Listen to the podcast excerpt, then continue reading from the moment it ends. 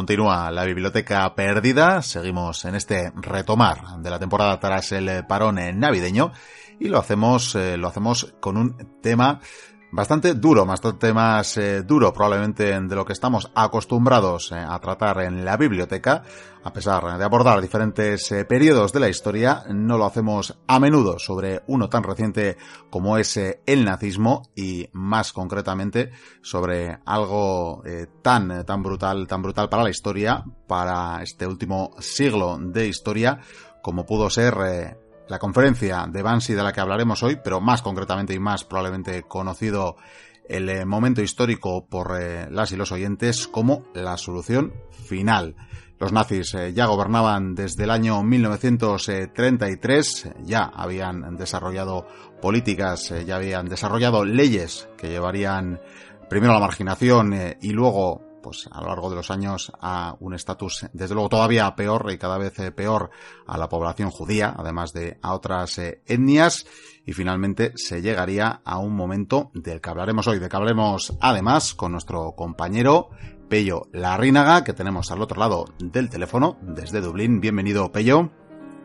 Hola, Miquel Urte Berrión. Urte Berrión, eh, ciertamente, aunque llevemos ya varias eh, semanitas, pero como decíamos, estamos aquí para, no para celebrar eh, demasiado, y es que para hablar de, estas cuestiones, hoy mantendremos probablemente un tono más serio de lo que es habitual.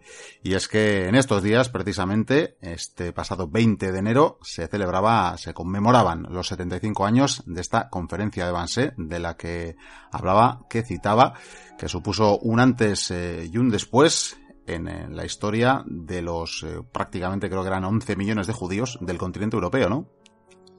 Sí, en efecto. Hoy, como bien has dicho, el, tono va a ser diferente. bueno, a veces este programa se suele, se suele caracterizar por el, por el humor y que, bueno, tratamos también temas que a veces, estamos hablando de batallas, ¿no? Muchas veces, pero con cierto humor.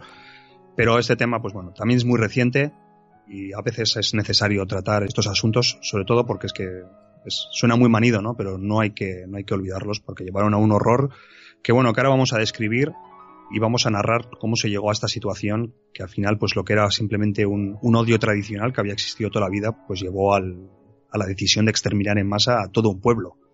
Sí, desde luego el antisemitismo no era algo nuevo en el continente europeo. Habían sido, pues desde siglos inmemorables, eh, desde milenios incluso, esa persecución del pueblo judío, ¿verdad? Pero, desde luego, la que sucede en el eh, siglo XX, en eh, mitades del siglo XX y en el nazismo, en plena Segunda Guerra Mundial, es punto y aparte, aunque bueno, nos encontraríamos incluso a día de hoy con negacionistas, ¿verdad?, del propio holocausto, pero bueno, lo cierto es que es un periodo convulso para este pueblo y bueno, tenemos esta solución final de la que hablaremos hoy, tenemos esta conferencia de la que nos vas a hablar eh, Pello y que sucede en esta efemérides que mencionábamos el 20 de enero de 1942, pero desde luego hay que remontarse más atrás, no solo ya en la Segunda Guerra Mundial, sino en eh, la victoria nazi, por tanto en la llegada de Hitler al poder, para ver cómo empiezan a desencadenarse los acontecimientos que nos llevan a, esta solución final. Sí, en efecto. Bueno, ya has comentado que el antisemitismo en Centro Europa principalmente, bueno, en toda Europa, pero en, Centro Europa pues igual estaba más arraigado pues, culturalmente. Eh, cuando hablé en su día de las epidemias, vimos como simplemente con la epidemia de la peste negra, pues el pueblo judío fue el chivo expiatorio perfecto de, la gente que buscaba respuestas, ¿no? A, a, por qué de toda aquella muerte y bueno, los primeros guetos casi se empiezan ya a establecer eh, a raíz de entonces. Por no extendernos demasiado en lo que es la situación de los judíos en, Europa durante todos, estamos hablando de la peste negra, siglo XIV, tampoco vamos a, explayarnos demasiado, pero sí que me gustaría un poco pues a, arrancar desde, desde lo que puede ser la derrota de la Primera Guerra Mundial y veremos un poco tres fases, que es eh, pues este periodo de la República de, de Weimar, el inicio del nazismo, eh, luego hay un punto de inflexión que son las leyes de Nuremberg, que es cuando un poco se pone todo base legal a esta discriminación que bien has dicho, cómo se les fue prácticamente apartando de la sociedad hasta hacerles prácticamente extraños. Y, analizamos una tercera fase que comienza con la guerra, mismamente dicha. Eh, la guerra, pues, supuso un poco mm, el momento en el que se decidió la solución final, que es el eufemismo que se utilizó, que utilizaron los nazis para hablar del exterminio en masa, Y veremos cómo a lo largo de la guerra pues fueron surgiendo varias ideas y cómo al final, por una serie de circunstancias que también analizaremos, pues veremos cómo los jerarcas nazis decidieron que el exterminio en masa iba a ser la solución final. Bueno, pues vamos allá y remontémonos, eh, por tanto, algo más eh, todavía, si cabe, en el eh, siglo XX para conocer los orígenes de ese alzamiento nazi y ese antisemitismo que nos llevaría a esta situación. Bueno, comenzamos un poco en el Imperio Alemán, en el Segundo Reich, el Imperio del Kaiser, y bueno, este, ya sabemos todos que fue una confederación de principados alemanes, y ahí se elaboró una, una constitución en la que por primera vez pues, se adoptó una ciudadanía alemana, y los judíos eh, no estaban discriminados aquí, eran ciudadanos alemanes de pleno derecho. Solo hay que ver un poco el, el historial de este imperio alemán, que fue, eh, hoy en día está un poco denigrado en la historia, fueron los causantes, se les acusa de ser los causantes únicos de la Primera Guerra Mundial, lo cual no es cierto del todo. Es discutible, y cuando menos. Es discutible, efectivamente. Y bueno, si se analiza es curioso porque fue una época muy floreciente en el tema cultural. Solo hay que ver que creo que la mayoría de los premios Nobel eh, proceden de, este, de, de, esta Alemania y muchos eran judíos. Eran gente que, pues, bueno, que algunos habían mantenido su identidad. Sí que es cierto que ciertas comunidades de judíos pues mantenían su idioma, ¿no? El yiddish, que es, es, un dialecto del alemán alto medieval, o sea, es un deriva del alemán y está mezclado con varias con varios idiomas. Igual me estoy equivocando aquí un poco y pido disculpas en ese caso. Pero lo cierto es que sí que había comunidades que estaban un poco pues, más separadas del, del resto. Pero luego también había judíos que tenían su, su, vida totalmente integrada en la sociedad, eran catedráticos de universidades, eran funcionarios. Eh, hay muchos judíos que lucharon en la Primera Guerra Mundial que fueron condecorados con las más altas condecoraciones la de Alemania. Cruz de Hierro, ¿no? La Cruz de Hierro, el Blue Max, esta, la por la que era la máxima distinción de Prusia, y que, bueno, pues que resulta que toda esta gente, pues llegó un momento que su situación ya veremos cómo se deterioró. Y un punto de partida podemos poner lo que es el final de la Primera Guerra Mundial, la derrota. Claro, eh, la derrota de la Primera Guerra Mundial, la verdad es que este es un tema que sería interesante un día tratar, porque claro, el, ejército alemán no fue derrotado nunca en, el campo de batalla. Al final la guerra se terminó por agotamiento, los militares alemanes vieron que ya no iba a haber, no era posible resistir ni ganar ya mucho tiempo y bueno, se hicieron un poco un, una jugada en la que le dejaron todo el marrón al gobierno de entonces, claro, el gobierno entonces, eh, los que eran un poco los que habían tenido el imperio hasta entonces, escurrió en el bulto y tuvieron que llegar pues los socialdemócratas y un poco comerse, por utilizar jerga de la calle, vamos a decir, por comerse el marrón.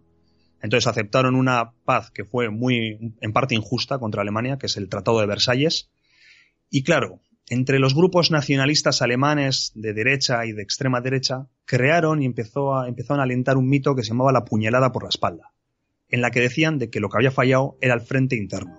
O sea, el ejército no había sido nunca derrotado y que había habido unos factores internos, los socialdemócratas, los comunistas y los judíos, que habían llevado a la derrota de Alemania. De hecho, si se busca en, Google o en cualquier otro buscador este concepto de la puñalada por la espalda, pues hay varias caricaturas pues, publicadas en periódicos de, de, extrema derecha en la que se ve soldados alemanes en trincheras y detrás como un personaje caracterizado de judío pues le va a asestar una puñalada. Entonces aquí ya se empezó un poco a estos grupos nacionalistas que tiraron de victimismo y en parte también pues buscaban un chivo expiatorio. Lo mismo que hemos comentado con la con la peste negra, pues bueno, claro, aquí se buscó. Supuesto, hay que buscar al culpable.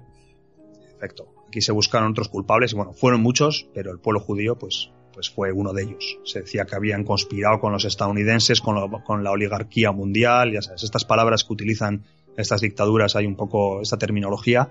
Y bueno, se empezó a crear todo ese mito y estos grupos pues empezaron a, pues, a fomentar eh, pogromos, que son estas explosiones violentas populares contra la comunidad judía, y a la vez pues empezaron a acusarles directamente, pues eso, de la derrota. O sea, que para mucha gente eran el enemigo. Y ah. hemos dicho que había gente que luchó en el ejército y que, y que fue condecorada. O sea, que, no, que era una acusación un poco injusta.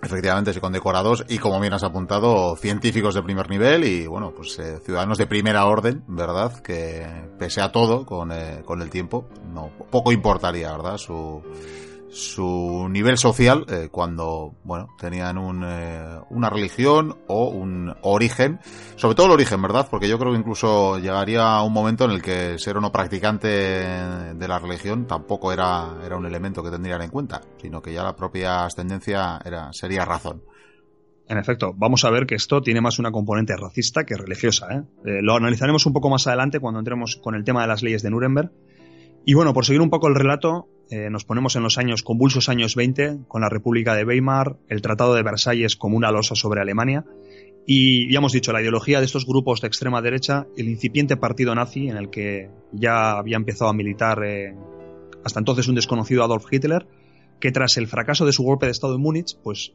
escribió una novela que, bueno, una novela, una especie de, ideología, ¿no? Un, manifiesto de su ideología que se llamó Mein Kampf. Eso es, Kampf, mi lucha, que precisamente recientemente se ha podido publicar de nuevo. Han sacado una versión crítica en la que se rebaten eh, los argumentos de Hitler.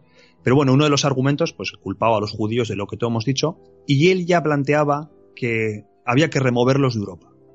Eh, no especificaba cómo, ni qué significaba el remover, pero decía que había que contra el pueblo judío tomar unas acciones más organizadas y que no se limitasen a los continuos, bueno, los continuos, los esporádicos pogromos de los que ya hemos hablado. O sea, decía que la violencia y las acciones contra el pueblo judío pues tenían que tomar un cariz más organizado y más contundente. Es lo que viene a decir. Entonces, claro, nos ponemos en unos años 20 en que la democracia alemana pues podemos decir que falla directamente. Es una época muy interesante de Alemania, la República de Weimar, pero bueno, por no encallarnos en el tema, pues nos vamos a situar ya en la llegada de, de Hitler. Te iba a decir que sería un tema a tratar, porque de hecho creo que hace muy poquitos meses había un oyente, había un mochulo que nos pedía, nos pedía hablar eh, precisamente de la Europa entre guerras para explicar, eh, bueno, pues qué llevaría a tantos eh, horrores, qué llevaría de una guerra a otra, de una sangría a otra, y además querían y pretendían un paralelismo con eh, si no estaría pasando en este siglo XXI algo similar y por tanto que, bueno, vendría bien repasar, ¿no? Esos años convulsos de ese periodo entre guerras para analizarlo y como bien apuntabas antes no repetirlo, así que quizás hay que dedicarle otra otra tertulia. Yo tomo nota y me apunto en ese caso.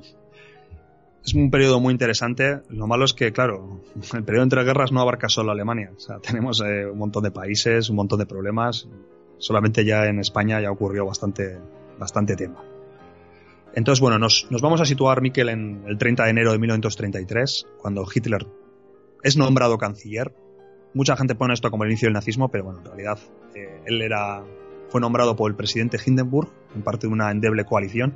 Y bueno, su realmente el nazismo comienza cuando el Parlamento, el Reichstag, declara la ley habilitante, la que, por la que Hitler tiene por un periodo de tiempo poderes absolutos. Y gracias a esa ley, él es en cuando empieza a construir toda la dictadura nazi.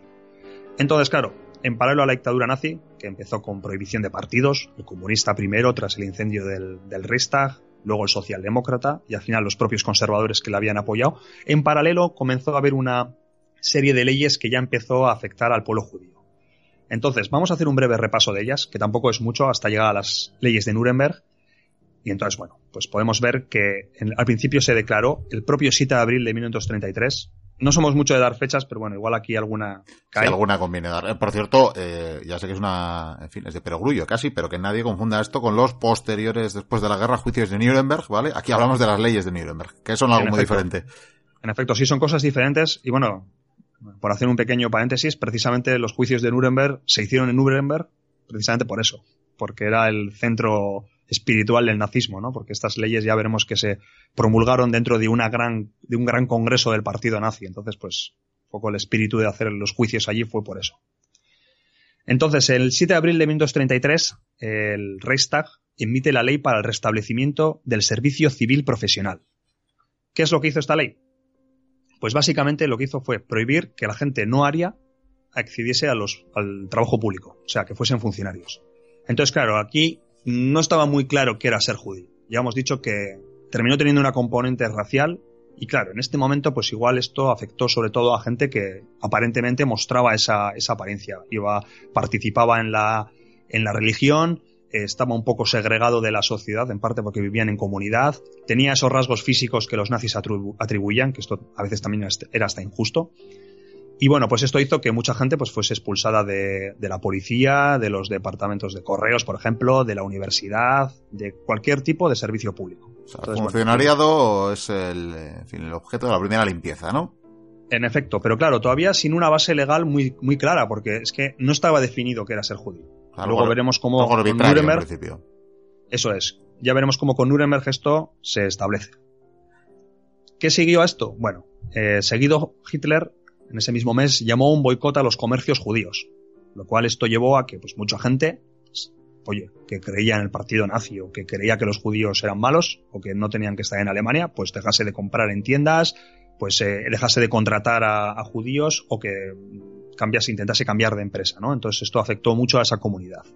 Y seguido ocurrió una cosa que es muy conocida, que es la famosa quema de libros, que esto fue unos actos que se organizaron espontáneamente en toda Alemania y en que pues libros no solamente de judíos, sino también de personas contrarias al nacionalsocialismo, pues fueron quemados. En paralelo también se emitió la ley para la prevención de la progenie con enfermedades hereditarias, que esto fue emitido en julio de 1933, que no tiene mucho que ver con el tema, pero que, pero que luego se utilizaría. Que esta ley lo que prevenía era un poco, pues, toda esta gente que tenía enfermedades hereditarias, eh, taras psicológicas, y que, bueno, que básicamente lo que permitió fue también su, su exterminio, porque el, exterminio en realidad con la gente que empezó en Alemania fue con, con, toda esta comunidad de, podemos decir, de discapacitados. No sé muy bien qué término utilizar. Entonces, claro, Ah, perdón. Sí, sí, no, no, te iba a decir que, no, que ahí empieza pues procesos como la esterilización en eh, masa y demás, ¿no? Sí, no solamente eso, sino que ya pues llegó un momento que, que, ya veremos, bueno, lo comentamos ahora, que fue la acción T4, que lo que hizo fue básicamente gasear a toda esta gente. Entonces esto, cuando hicieron esto ya les dio, les empezó a dar ideas de, de lo que iban a desarrollar más tarde. Un ensayo de lo que harán posteriormente. Entonces, ¿qué ocurrió? Eh, llegó un momento que no se empezó a, promulgar, vamos a situarnos en 1934, y no se promulgaba más ley antisemita, ¿no? Entonces, los elementos más radicales de la sociedad nazi, pues la gente del partido, miembros de la SA, que era un grupo paramilitar un poco camorrista, que había ayudado mucho a Hitler a amenazar a la oposición, a combates callejeros. Entonces esta gente pues quería más, quería más y como veían que el gobierno no se lo daba, pues lo que hacían era empezar a hacer lo que ellos querían por su cuenta. Atacaban sinagogas, quemaban comercios de judíos, eh, apaleaban a gente en la calle. Claro, entonces esto creó un clima de violencia callejera y de inseguridad que pronto empezó a alarmar incluso a, las autoridades nazis, ¿no? decían, a ver, eh, había, había jerarcas nazis que se quejaban, esto hay que parar porque no es bueno, está afectando a la economía, está afectando a la sensación de la gente de seguridad y una de las cosas que prometían los nazis era orden y también a la imagen exterior que está dando Alemania, claro se estaba viendo que, en Alemania pues, la gente iba por la calle y de repente aparecía una banda de energúmenos y, les, los apaleaban. Y a veces linchaban e incluso asesinaban. Fíjate, es curioso, ¿eh? Los propios nazis llegaron a amenazar con penas de prisión a la gente que atacase, que hiciese estas cosas por su cuenta, y les mostró la necesidad de que había que tomar pues, una legislación para que encauzar todo estas, este antisemitismo y a la vez pues empezar ya a, a tratar pues un poco al pueblo judío como ellos creían que, que había que tratarlo, o sea, al estilo pues, de lo que había dicho Hitler. Vamos, que no les afeaba los objetivos, les afeaba la conducta nada más. En efecto, es, ellos simpatizaban, pero decían, a ver, esto no son formas, vamos a, empezar a hacerlo como, pues, como ellos creían que había que hacerlo, que veremos que da hasta miedo, ¿no? Porque al final la violencia que estamos hablando, pues era una violencia mm, bárbara, podemos decir, ¿no? Hasta prehistórica, este, ¿sabes? Este no me gusta si te pego, pero luego veremos que lo que se, desarrolló pues es un poco peor, porque es que ya fue hasta la industrialización eh, y el hacer una, forma de... O sea, es que no sé ni cómo describirlo. Cómo se, bueno, ya lo iremos viendo. Entonces, en este punto llegamos a las leyes de Nuremberg que lo que se hizo fue, se aprovechó un, eh, un congreso del partido nazi que, se desarrolló en Nuremberg en, 1900, en septiembre de 1935 para pues, mostrar al, resto del partido. Se hizo allí una sesión del Reichstag, que bueno, Reichstag era un parlamento que, no tenía ya nada de parlamento, que estaba controlado totalmente por los nazis. Y el Reichstag, en una, en una sesión que organizó allí, pues promulgó estas dos leyes, que bueno, vamos a comentar brevemente, no quiero meterme tampoco mucho en ellas, pero, pero que veremos que luego van a tener importancia.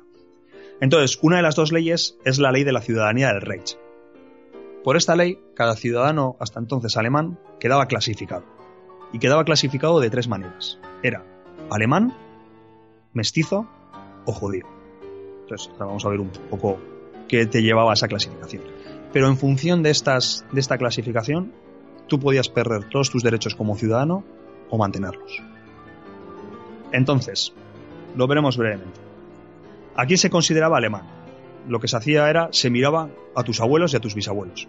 En función de ellos, de qué eran ellos, o sea que me imagino que cuando empezaron a clasificar, empezarían por la población de mayor edad, incluso habría que mirar a, gente ya fallecida, entonces te daban una etiqueta. Entonces, si tus ocho bisabuelos o tus cuatro abuelos eran alemanes, no había ningún problema. si de tus ocho bisabuelos uno era judío, tampoco había problemas. Igual alguno te miraba mal, pero todavía no había problemas. Eras considerado alemán y tenías la ciudadanía del Reich. Cuando ya tenías dos bisabuelos o un abuelo judío, aquí empezaban ya un poco tus problemas. Aquí ya eras nombrado mestizo, que en alemán es Misling. No sé si lo estoy diciendo bien, pero bueno, me sale así más o menos. Si tenías esto, dos bisabuelos o un abuelo, eras mestizo de segundo grado. Si tenías tres bisabuelos o dos abuelos judíos, eras mestizo de primer grado. Y aquí te daban la ciudadanía del Reich justo. Te lo daban justo. Tú todavía eras ciudadano del Reich, tenías todavía tus derechos. Si ya tenías tres abuelos judíos o seis bisabuelos, eras judío. Y si tenías todo el judío, eras todo judío, lógicamente. Entonces, a estos dos últimos grupos se les despojó de la nacionalidad. Pero creo que había un añadido, ¿no? Que incluso si mostraba profesar la fe judía, bastaba incluso con dos bisabuelos, ¿no? Eso es. El tema es que los mestizos, cuando he dicho que, claro, he dicho que los mestizos tenían la ciudadanía, pero he dicho, estos empezaban a tener problemas. Claro, es que luego a los mestizos se les analizaba más cosas. Con quién estaban casados y si profesaban la, la fe. En el caso de que se profesase la fe, da igual que cuál de los dos eh, grados fueses, directamente eras judío. Luego, claro, si estabas casado con, una, con un judío, directamente eras judío también, a pesar de que fueses mestizo. ¿Sabes? O sea, a ti te podían haber mirado los abuelos, pero si estabas casado con alguien etiquetado como judío, eras judío. Bueno, pues aquí tenemos ya una cruda realidad para eh, no poca gente. Hablamos de cientos de miles de judíos. En efecto, eh, he estado mirando un poco por ahí, claro, las cifras son un poco ambiguas, pero he visto que se podría decir que en 1935, que es cuando se emite la ley, había 700.000 mestizos en, en Alemania. Y los judíos, también he visto varias cifras, aquí tengo una puntada de 600.000, los que son, los que eran, se puede decir que que puros. Y que no era mucha, no era mucha población, de, mucha proporción de la población, ¿eh? Suenan cifras grandes, pero es que en Alemania vivía mucha gente. O sea, creo que sumando los dos grupos no llega ni el 5% de la población. O sea, estamos hablando de, de un grupo no muy grande.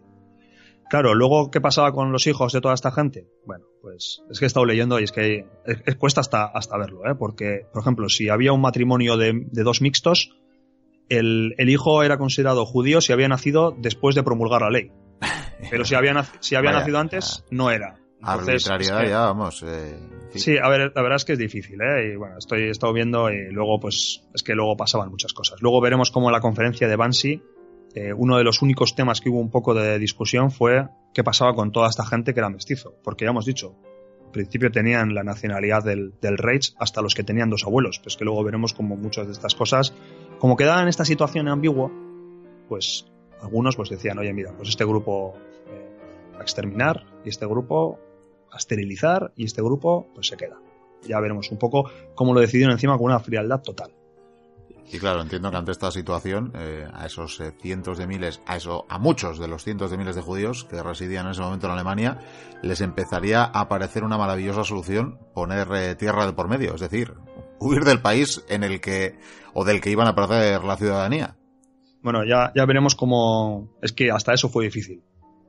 Hasta eso fue difícil porque, bueno, ahora, comentaremos brevemente qué, se pedía para poder abandonar el, país. Pero, Miquel, me gustaría terminar con la otra ley, que es la, ley para la protección de la sangre y el honor alemán. O sea, fíjate qué nombres se ponían. Y en esta lo que regulaba eran los matrimonios. Entonces, todos los matrimonios entre alguien que fuese considerado judío y no judío quedaban invalidados. También no solamente eso, sino también entre los mestizos, los mestizos de segundo grado, que son un poco los que eran más alemanes, por decirlo de alguna forma, más arios, los que eran entre ese tipo y los judíos también quedaban anulados, pero por ejemplo no de los de mestizo de primer grado con judíos. Eso se dejaba.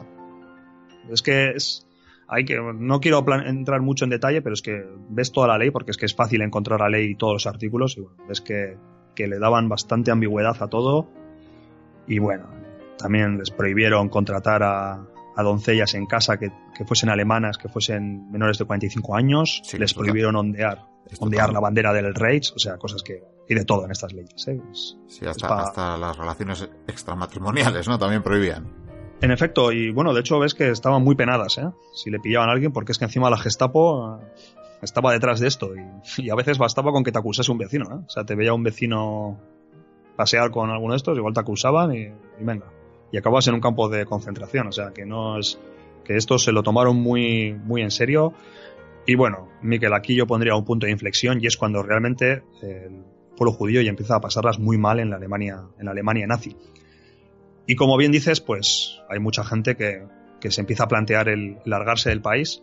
Pero claro, aquí los alemanes, pues también, los nazis, aquí también tuvieron, quisieron sacar, eh, sacar tajada, entonces claro, a los que se iban, pues les exigían vender todas las propiedades y tenían que pagar un 90% de todas sus posesiones de impuesto. Entonces, claro, significaba que si te ibas de Alemania, pues te quedabas sin nada, prácticamente. Entonces eso hacía que mucha gente, claro, te ibas a ir de Alemania y te ibas a ir a otro país sin nada, o sea, que ibas a estar pobre. y aparte que también... Me estaba recordando un poquito a, a, tiempos de los reyes católicos, pero, pero bueno, lo dejaremos ahí, pero hubo, hubo leyes similares también. Sí, la verdad es que, que bueno, de hecho, a veces lees eh, memorias de Himmler y toda esta gente, y bueno, alaban a los reyes católicos por todo esto. Son épocas diferentes, pero bueno, para y algún oyente nos eh, lo dirá, y ciertamente lo he dicho antes, pero bueno, en el caso, quizás más por el conocimiento del proceso con los reyes católicos, pero desde luego no fueron los reinos eh, peninsulares, no fueron eh, Isabel y Fernando los únicos reyes que expulsarían a los judíos de sus reinos. Que conste, digo que lo hemos dicho al principio, pero por si acaso lo repetimos, que seguro que nos lleva alguna crítica por aquí. Pero bueno, avancemos. Y bueno, que lo que acabas de comentar también tiene su cierto paralelismo, porque es que, claro, había mucha gente que se quería ir de Alemania, pero es que lo que no había era países que los acogiesen. Porque aquí ponemos a los alemanes también de los, a los nazis, de los malos malísimos, pero es que ya hemos dicho, eh, Polonia no aceptaba a los judíos de origen polaco encima, ¿sabes? O sea, que es que no estemos hablando de, de gente eh, extraña, ¿no? O sea, gente que era, que, pues porque al final Centro Europa hasta después de la Segunda Guerra Mundial había una gran mezcla de de pueblos, pues había polacos judíos viviendo en el Reich, que bueno, que Polonia dijo que no quería saber nada de ellos. Y bueno, también otros países como Hungría, que también estaba pasando pues por unas dictaduras ahí de derechas, Rumanía, incluso pues países como Francia y Reino Unido, no hicieron mucho por acoger a esta gente, pues porque igual había reticencias, ¿no? Eso es, no preveían que iba a pasar lo que luego terminaría ocurriendo. Entonces, por ir avanzando, eh, la situación de ellos empieza a desmejorarse y bueno, hay hitos como la noche de los cristales rotos, ¿no? que ocurrió el, el 3 de, la, noche del 9 al 10 de noviembre de 1938, que mucha gente pues marca el inicio del como el inicio del holocausto, ¿no? porque aquí, hubo detenciones, eh, deportados ya a los campos de concentración, 30.000 creo, he visto por ahí cifras, y marca un poco el, el inicio de esa persecución, pero Miquel, lo que realmente marca el inicio es, pero sin lugar a dudas, es inicio de la guerra. Apenas un año después, en ese 1939, con la invasión, desde luego, de Polonia.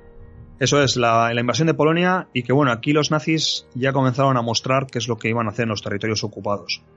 Porque, bueno, previamente habían ocupado eh, Austria, habían ocupado los sudetes checoslovacos, luego habían ocupado lo que quedaba de, de, lo que hoy en día sea la República Checa, ¿no? Y habían creado ese protectorado de Bohemia y de Moravia.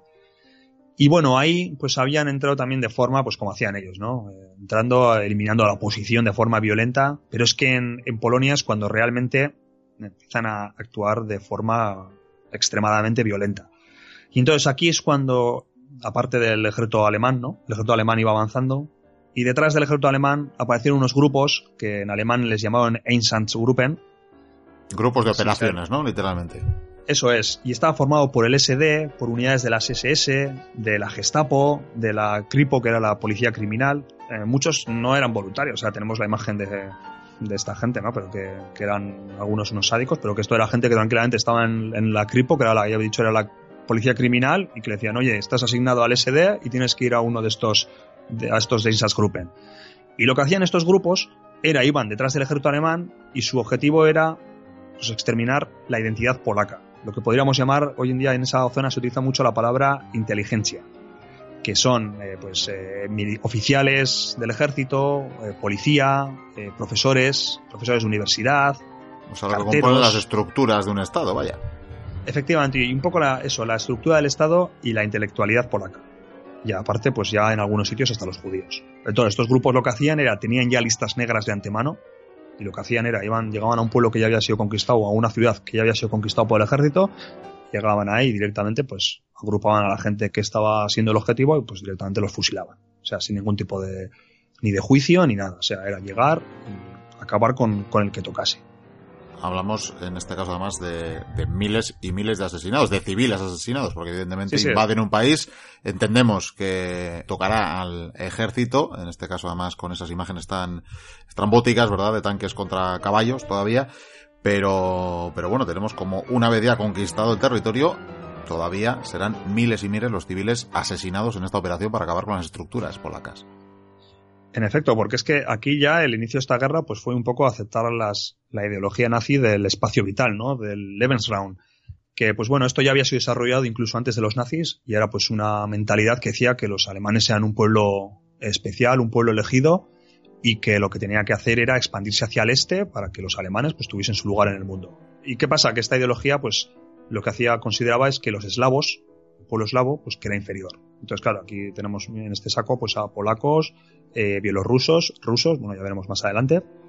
Entonces, esta gente era inferior y la idea era que estos iban a ser eh, expulsados de Polonia y lo primero que había que hacer para poder terminar con el Estado polaco, pues era terminar con toda esta gente. Entonces, eh, la población judía de Polonia, que era el país que podríamos decir que más población de este pueblo tenía, su nivel de vida pues decayó considerablemente. Fueron agrupados en guetos, bueno, tenemos los guetos de, famosos de Varsovia, ¿no? De Cracovia, de, de Lodz, y su destino fue el uso como mano de obra esclava, literalmente. O sea, los nazis aquí se enriquecieron, enriquecieron muchos empresarios alemanes pues empezaron a utilizar a, a estos judíos como mano de obra la que no pagaban y por la que pagaban al Estado alemán. Entonces, ¿cuál era el plan de todo esto? Pues que el trabajo acabaría con los más débiles. Entonces era una forma ya de comenzar un exterminio no planificado, pero sí que consideraban natural. Pero en este momento todavía los líderes nazis no habían considerado la opción del exterminio en masa. Ellos lo que querían era, primero, que se fuesen pues con este sistema que he comentado, que fuesen muriendo los más débiles, y luego llega un momento, coger a todos y deportarlos pues hacia el este eh, o hacia cualquier otro sitio, porque eh, de hecho en 1940 se propuso, una vez que ya habían conquistado Francia, vamos un poco más adelante en la, en la Segunda Guerra Mundial, como puedes ver, pues se propuso coger la isla de Madagascar y crear ahí un Estado judío bajo supervisión alemana y deportar a todos los judíos de Europa a Madagascar. O sea que dentro de lo enfermo, por lo menos, plantean de darles un país. Sí, este plan a ver, se llegó a sopesar seriamente. De hecho, he visto por ahí que hubo algunos ciertos traslados a, unos campos con la idea ya de comenzar a hacerlo. Y claro, con la Francia ocupada, pues esto, Madagascar era un protectorado francés en aquel momento. La idea era obligarle a Francia a cedérselo y bueno, pues mandar a todos allí, pero claro, es que Madagascar está muy lejos. Y al final en Europa, tú mismo has dicho, había 11 millones de judíos. Llevar 11 millones de personas a, de repente a Madagascar, pues... Sí, como veremos más tarde, también lo evaluarán como un gasto económico, evidentemente, la gestión de, este problema judío, de esta cuestión judía a la que llaman, y, desde luego luego también emplearán, bueno, pues eh, términos económicos, ¿no? Para decidir qué harán. Y entonces el plan Madagascar fue desechado, la guerra continuó y bueno, vamos a un poco ir avanzando y ya nos vamos a situar, Miquel, en la invasión de, la Unión Soviética, que comienza en, junio de 1941. Eh, de la misma forma que había ocurrido en Polonia, eh, detrás de la Wehrmacht, del ejército alemán, pues estos Einsatzgruppen empezaron a hacer de las suyas. Pero eh, hacer de las suyas es que, bueno, si en Polonia se habían pasado siete pueblos, bueno, aquí creo que no podemos ni describir qué es lo que ocurrió. Para que nos hagamos una idea, a la acción de estos Einsatzgruppen se les conoce como el holocausto de las balas. Aquí básicamente los líderes de estos grupos tenían la orden de llegar a los pueblos y acabar con comisarios políticos, eh, prisioneros de guerra, eh, miembros del Partido Comunista, judíos, gitanos. Entonces lo que hacían era pues era bastante brutal. O sea, es que la descripción es hay muchos casos famosos como Babillar en Kiev. Y bueno, llegaron hasta tal punto que en lugares como en Estonia llegaron a, cargarse a todos los judíos que había, antes de que se decidiese ya el exterminio en masa.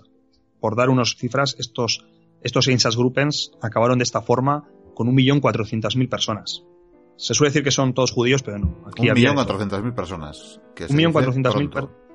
1.400.000 personas, pero es que encima esto no satisfacía ni a los propios nazis, porque es que el método, o sea, a pesar de, la burrada de cifra que acabamos de decir, este método no era satisfactorio para ellos, no era eficiente no se conseguía los ritmos que ellos querían. Encima, tenía una serie de inconvenientes. En primer lugar, claro, los hombres estos, los miembros de las Einsatzgruppen, era gente que podía estar combatiendo y que no lo estaba. O sea, alejaba del frente a gente útil. Eh, luego, además, era costoso. todo esto costaba dinero. Es que fíjate, lo estaban mirando desde el lado económico, ¿eh? o sea, no era eficiente porque era costoso. Y luego, encima tenía una componente muy negativa. Aunque suene como justificar a los asesinos, por decirlo de alguna forma. Tenían conciencia, ¿no? Eh, más que conciencia, alguno tenía conciencia, pero es que aunque los que no tenían conciencia, psicológicamente era demoledor para ellos. Porque claro, al final es que en muchos casos era obligar a gente a andar a una... Perdón por dar los detalles. Eh, obligar a, un, a la población de un pueblo a acudir a una zanja, obligarles a, a, desnudarse y dispararles. O sea, es una, eran unos asesinatos cobardes. A quemar ropa, sangre eh, fría. Incluso para los nazis más acérrimos, pues a algunos esto les psicológicamente les hundía. Además, como decías, eh, se, se, simplifica o lo simplificaban con decir eran todos judíos, pero bueno, que había de todo, ¿no? O sea, como bien has dicho, podía haber desde otras etnias como gitanos, podía haber prostitutas, podía haber enfermos mentales, una diversidad bastante más amplia, ¿no? De esa simplificación de, es que eran judíos todos. Claro, es el momento de entrar en un pueblo, hacer esto y pues, pues, muchos soldados es que para poder hacerlo pues estaban borrachos, de hecho mucha gente con, bueno, mucha, algunos consiguieron escapar, ¿no? Porque los tíos disparaban borrachos y bueno, pues, cuando veías que estaban despistados pues se largaban.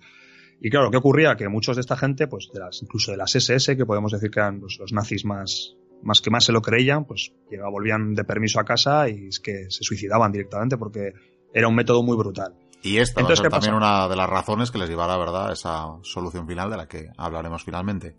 En efecto, es que estos informes de poco eficiente, caro, tropas que podían estar combatiendo, soldados que acaban fatal. Entonces esto ya empezó a los jerarcas nazis, que son muchas veces los que toman las decisiones más malas, que son los que están en despachos, pues esta gente empezó a ver que esto no era eficiente y que había que buscar otra solución. Entonces por ahí había, en, algunos campos de concentración, había, te iba a decir que miembros de la SS, bueno, me gustaría aquí decir casi hasta psicópatas, ¿no? Porque es que estaban probando formas de cómo matar más rápido. Entonces es cuando se llega a los experimentos que había en Chelmo, que lo que se hacía era se metía gente en, camiones, que los camiones eh, tenían el tubo escape metido atrás, y pues el monóxido de carbono acababa con ellos. Y un punto culminante, bueno, este fue un método que se empezó a, utilizar cada vez más. Ya se empezó a idear la idea de hacer campos de exterminio utilizando este método, pero tampoco terminaba de ser muy eficiente. Hasta que un sujeto de, Auschwitz un día se le ocurrió utilizar el, gas Ciclón B, bueno, Ciclón B es la, marca del ácido prúsico, que se utilizaba para matar chinches y estos insectos que permitían la expansión de enfermedades como el tifus, pues se le ocurrió probar esto en prisioneros de guerra soviéticos en Auschwitz. Vio que fue un éxito, esto llegó a las altas esferas nazis, y entonces se empezó a ver que era posible un exterminio más rápido. Y a la vez se produjeron una serie de hechos históricos un poco que conllevaron a, llevar a esta decisión de la, del exterminio total. Eh, la primera fue un poco que la guerra se estaba empezando a alargar el ejército alemán no pudo tomar Moscú, no se produjo la, rendición que esperaban de la Unión Soviética, entonces Hitler vio que la guerra iba para largo. También se vio que, bueno, también ocurrió que Estados Unidos entró en la guerra. Bueno, estas son conjeturas que he leído por ahí, pero que bueno, tienen cierta consistencia. Estados Unidos había entrado en la guerra tras el ataque de Pearl Harbor y algunos historiadores elucubran que Hitler no había decidido todavía hacer unas acciones muy contundentes contra los judíos, porque claro, en Estados Unidos también el... Que era un lobby poderoso, ¿no? En Estados Unidos que podía tener opinión, desde luego. Podía tener opinión y podía presionar a Estados Unidos a entrar en la guerra, que claro, que en ese momento Alemania es lo último que quería. Todavía tenía el frente con, los, con el Reino Unido y estaba luchando en la Unión Soviética. Claro, una vez que Estados Unidos entra en la guerra y declara la guerra a Alemania, pues parece ser que igual este freno a, actuar contra ellos pues se desvaneció. Entonces, en este momento, en una reunión que tiene lugar el 12 de diciembre de 1941 en la Cancillería del Reich, pues Hitler decide que el, problema judío se va a solucionar con el exterminio en masa. O sea, que ya ni, deportaciones ni nada. La idea es acabar con todos. Él se lo dice a Hermann Goering, Hermann Goering lo habla con Himmler, que son los más jerarcas nazis, y se lo encargan a, Reinhard Heydrich, un personaje, en mi opinión, muy siniestro. De hecho, yo le suelo decir que es el nazi más nazi, yo creo que, podríamos decir. Y entonces este sujeto, que era el jefe de la Oficina de la Seguridad del Reich, controlaba la Gestapo, las SS, el SD, él empieza ya a decir, yo voy a organizar el exterminio, ya empieza a decir algunos subalternos que le empiezan a construir campos, y él lo que quiere es la cooperación total de las estructuras del Estado alemán para el exterminio. Quiere que todo el funcionariado, todo lo que le pueda ayudar, todo lo que se pueda utilizar de Alemania para llegar al exterminio de masa, que se ponga a su servicio. Y este es el, el motivo por el que él convoca esta conferencia. O sea, tiene que engrasarse la maquinaria porque no olvidemos que evidentemente se está en pleno eh, fervor de la Segunda Guerra Mundial. Todavía queda larga contienda de por medio, que ahí entra también la decisión de Hitler, una vez entrada Estados Unidos a la guerra además, y ve por tanto necesario esa, bueno, dar eh, una cobertura total de todos los cuerpos del Estado alemán. No olvidemos además que tienen ya diferentes administraciones, tienen esos protectorados, tienen eh, territorios ocupados y por tanto necesitan que esa maquinaria quede bien engrasada para ejecutar esa terrible orden. Y por este motivo, pues eh, con la ayuda de Adolf Eichmann, que es otro personaje que hablaremos ahora de él, convoca una reunión en Wannsee, que Wannsee es un distrito que hay en, en Berlín, está alrededor de un lago. Yo lo pude visitar, es una zona muy bonita y bueno, me acerqué a ver el palacio donde se, no entré. Hoy en día es un memorial, si alguien pues, siente curiosidad puede ir. lo que se hizo fue, se emitió una serie de invitaciones a ciertos personajes, que hablaremos en general de ellos, no vamos a incidir mucho. Y la idea era, pues eso, hacer una, una reunión en la que Heydrich iba a exponer lo que él pensaba que tenía que ser y lo que iba a demandar era la cooperación de, todo, pues de toda la gente implicada. Entonces, Miquel, pues si te parece, podemos un poco comentar en principio quién asistió brevemente, tampoco nos vamos a, meter mucho en ello, pero bueno, algunos comentaremos porque son gente Vamos, esto va a sonar, es igual es un comentario que, sobra, pero bueno, todo esto es lógicamente, no es que esté en la lista de los infames, es que estaban antes de que la creásemos, yo creo. Sí, efectivamente, eran los infames entre los infames, desde luego. Como bien dices, es Heydrich, ¿no? Quien lanza esas invitaciones eh, el 8 de enero de 1942 y nada, pues repasa quiénes eran los eh, gerifaltes eh, nazis más destacados que encontramos aquí. Eh, bueno, aquí no vamos a encontrar prácticamente a nadie de los de primera línea. ¿eh? No vamos a encontrar, ni, lógicamente, ni a, ni Hitler, ni a Himmler, ni Goering, ni ninguno de los otros jerarcas. El más importante es Heydrich, sin duda es el, más conocido, y Adolf Eichmann, que por aquel entonces era un poco una persona no, muy destacada dentro de las SS y del partido nazi, pero que era una persona muy eficiente en su trabajo. Bueno, esto desgraciadamente luego comprobaremos que efectivamente era muy eficiente en su trabajo. Entonces, él hacía un poco de secretario aquí de Heydrich y es el que cursó las invitaciones, el que, bueno, ahora veremos qué datos presentó y un poco el que estaba actuando de secretario de la reunión y que estaba ahí un poco para apoyar a, Heydrich y el que luego, pues en, muchos casos, iba a ser uno de los principales ejecutores de la solución final. Entonces, ¿qué, ¿a qué se invitó aquí? Pues básicamente se invitó a gente de los diversos ministerios que tenían que colaborar en el exterminio que eran el Ministerio de Interior, el Ministerio de Justicia, el Ministerio de Finanzas, el Ministerio un poco podemos decir que de armamento, que era un poco, se llamaba como de plan de cuatro años, y luego el Ministerio de los Territorios Ocupados.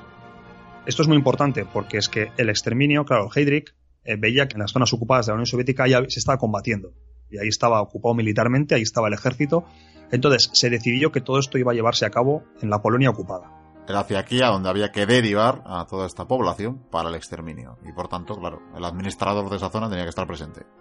Por decir algunos nombres, sin meternos demasiado, bueno, estaba Heinrich Müller, que bueno, era un gran oficial de la Gestapo y este es un personaje muy siniestro. De hecho, este es uno de los pocos, eh, bueno, uno de los pocos, hay muchos, pero este es uno de los eh, jerarcas nazis que no se supo qué, pasó con él cuando terminó la guerra. De hecho, las malas lenguas dice que desertó y se unió a los soviéticos y que llegó a formar parte del NKVD. O sea, que parece ser que a este le daba igual la ideología, lo que quería era estar en un cuerpo, en un cuerpo represivo. Luego también estaba eh, Joseph Buller, que bueno, venía por parte del doctor Hans Frank, que era quien, quien dirigía el gobierno general, que era el nombre que se dio a la a parte de la Polonia ocupada. Y este, bueno, este era uno de los que más, luego veremos que es uno de los que más presionó para que el exterminio empezase lo antes posible. Luego estaba Roland Freisler, que era por parte del Ministerio de Justicia. Y bueno, este sujeto es famoso porque este fue el que juzgó a, todos los conspiradores que intentaron acabar con Hitler en, la famosa Operación Valkyria. De hecho, murió durante una de las sesiones del juicio porque los aliados bombardearon el Palacio de Justicia y casualidad dieron en la sala y bueno, él fue una de las víctimas. Eh, también estaba Martin eh, Luther, que bueno, este representaba al Ministerio de Asuntos Exteriores, que me he equivocado, que no lo, o sea, que no lo he comentado antes, también estaba. Eh, luego estaba Friedrich Wilhelm Kritzinger por parte de la Cancillería del Reich, iba un poco como representante de Hitler. Y por decir más nombres, pues también estaba finalmente el doctor eh, Rudolf eh, Lenz, que este estaba también pues por el Ministerio del Interior, representación de todas las policías, pero claro, el movimiento de judíos, el congregarlos en guetos y todo esto, pues era necesario que tuvieses las fuerzas del orden de tu lado. Entonces, bueno, había más gente, Miquel, no quiero meterme más porque podemos estar, en total fueron 15 personas. Y entonces, bueno, si quieres comenzamos un poco a, ver qué se trató concretamente en esta reunión que solo duró 90 minutos. 90 minutos, 90 minutos como un partido de fútbol. Miremos, eh, en fin, con semejantes consecuencias. Creo que Eichmann había hecho una lista ya con las cifras de judíos que había en cada, en cada país de Europa para empezar, bueno, a hacer números y, hacer planteamientos. En efecto, bueno, yo invito a los mochuelos a que la busquen en internet, se puede encontrar. Es, un documento de una página esta lista. Y bueno, ahora nos, la primera pregunta que será a muchos mochuelos, ¿no? Es ¿Por qué sabemos todo esto? Es porque, bueno, ya veremos, Heydrich era una persona muy calculadora. Entonces, uno de los motivos por el que invitase también a toda esta gente fue para hacerles cómplices directamente. O sea, era asegurar su cooperación, pero también hacerles cómplices. Entonces, se encargó de que Eichmann hiciese unas. Eh, como. Perdón, es que me sale la palabra en, en inglés. Un acta, perdón, un acta de la, de la reunión y la distribuyó a todos un poco para, oye, tú estuviste aquí y sabes que se habló.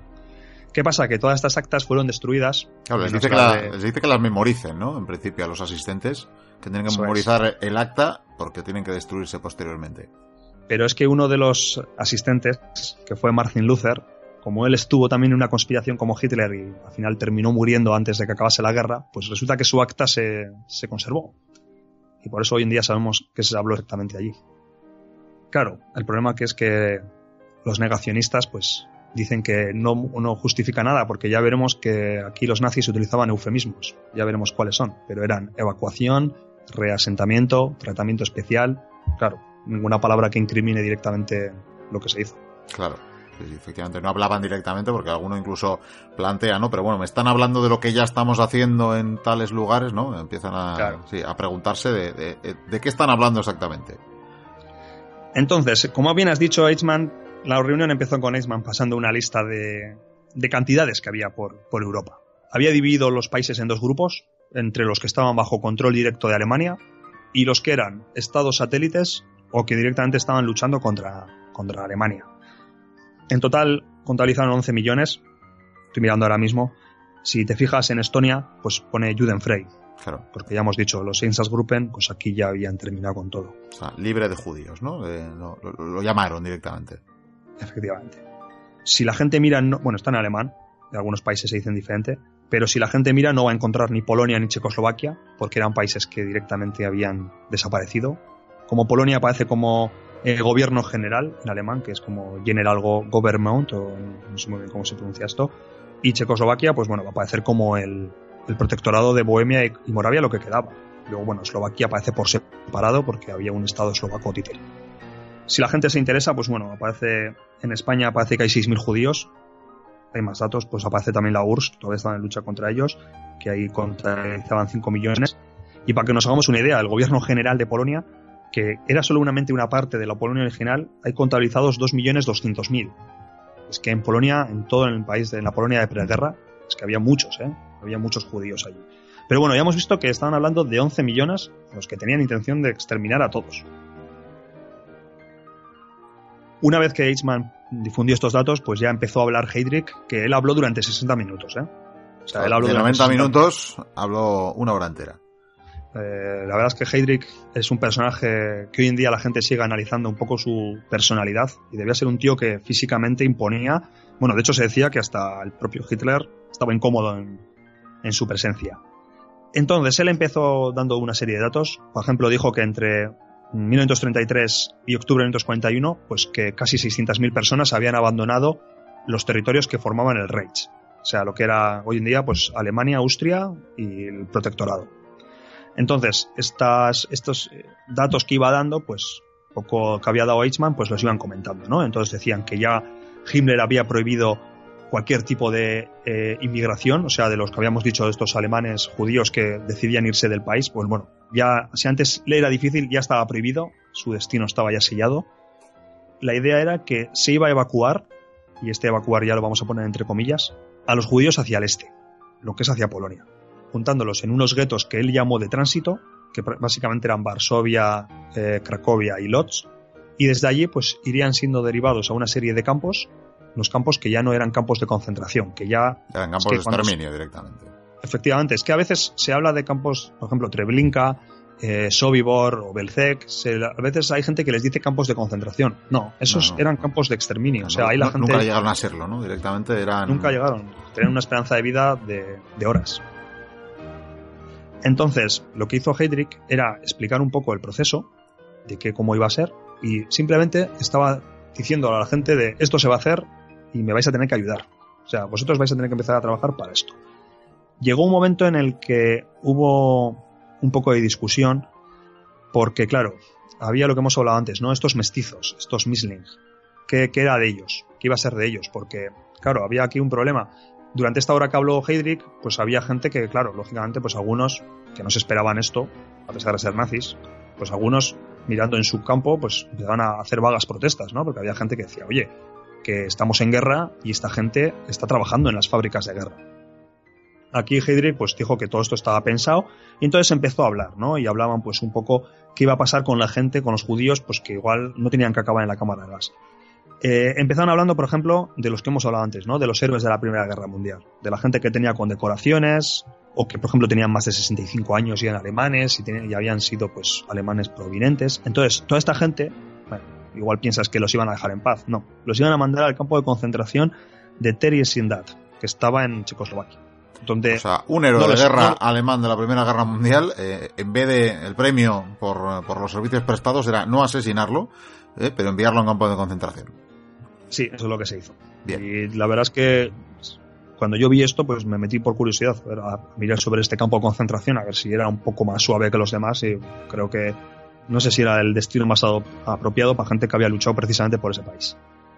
Entonces, eh, y aquí voy a leer un poco ya los datos que tengo aquí. ¿Qué ocurría con estos mestizos? Vale, los mestizos que eran de primer grado, los que hemos dicho que tenían la mitad de la ascendencia, que en principio tenían la ciudadanía del Reich, pues todos estos directamente se consideran como judíos. O sea, directamente. Solamente se podían salvar si estuviesen casados con una no judía y hubiesen tenido algún hijo. O sea, en este caso se salvaban. O sea, si tú eras misling de primer grado y estabas casado con una no judía, y encima habías tenido hijos, esto todavía era como un poco, te exoneraba más, pues en este caso te salvabas. Para que se vea quedado todo un poco arbitrario, ¿eh? Sí, sí, desde luego. También ponía que toda esta gente se podía salvar si había desde las altas instancias, pues alguien decidía que esta persona era esencial. Entonces, aquí es cuando los que protestaban, ¿no? Oye, que esta gente, pues que son ingenieros o que están participando en un esfuerzo bélico, no los podemos quitar. Entonces, había casos de gente que no fue, no fue catalogada como judío porque era uno de estos de primer grado y sea un mestizo de primer grado y alguien dijo, no, este tío no, este tío es esencial.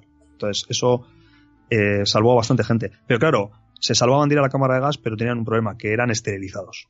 Y si se negaban, eran deportados y por tanto asesinados. Con los, con los mestizos de segundo grado, o sea, estos que, que tenían o un abuelo o tres bisabuelos, o sea, que eran un poco más alemanes que los anteriores, bueno, estos iban a tratar como alemanes, pero ocurrió algo parecido como los otros. Si estaban casados con un judío o con un mestizo de primer grado, eran considerados judíos y por tanto iban al gas. Todas estas dos categorías, en el momento, claro, en el momento ya hemos dicho antes que fuese de la religión judía o se comportase como tal, eran considerados judíos, pero es que encima, si tú eras un mestizo de primero o segundo grado y te salvabas, pero tenías la nariz muy grande apariencia, lo que ellos consideraban aspecto judío, pues también eras considerado judío. Hasta comportamiento llegaban a emplear, ¿no? decir. En efecto. Entonces, eh, Heydrich lo que dijo es que cada caso tenía que ser evaluado individualmente. Entonces se iba a mirar qué parientes tenías, cuál era tu trabajo, eh, si tenías hijos, incluso qué decían los vecinos de ti.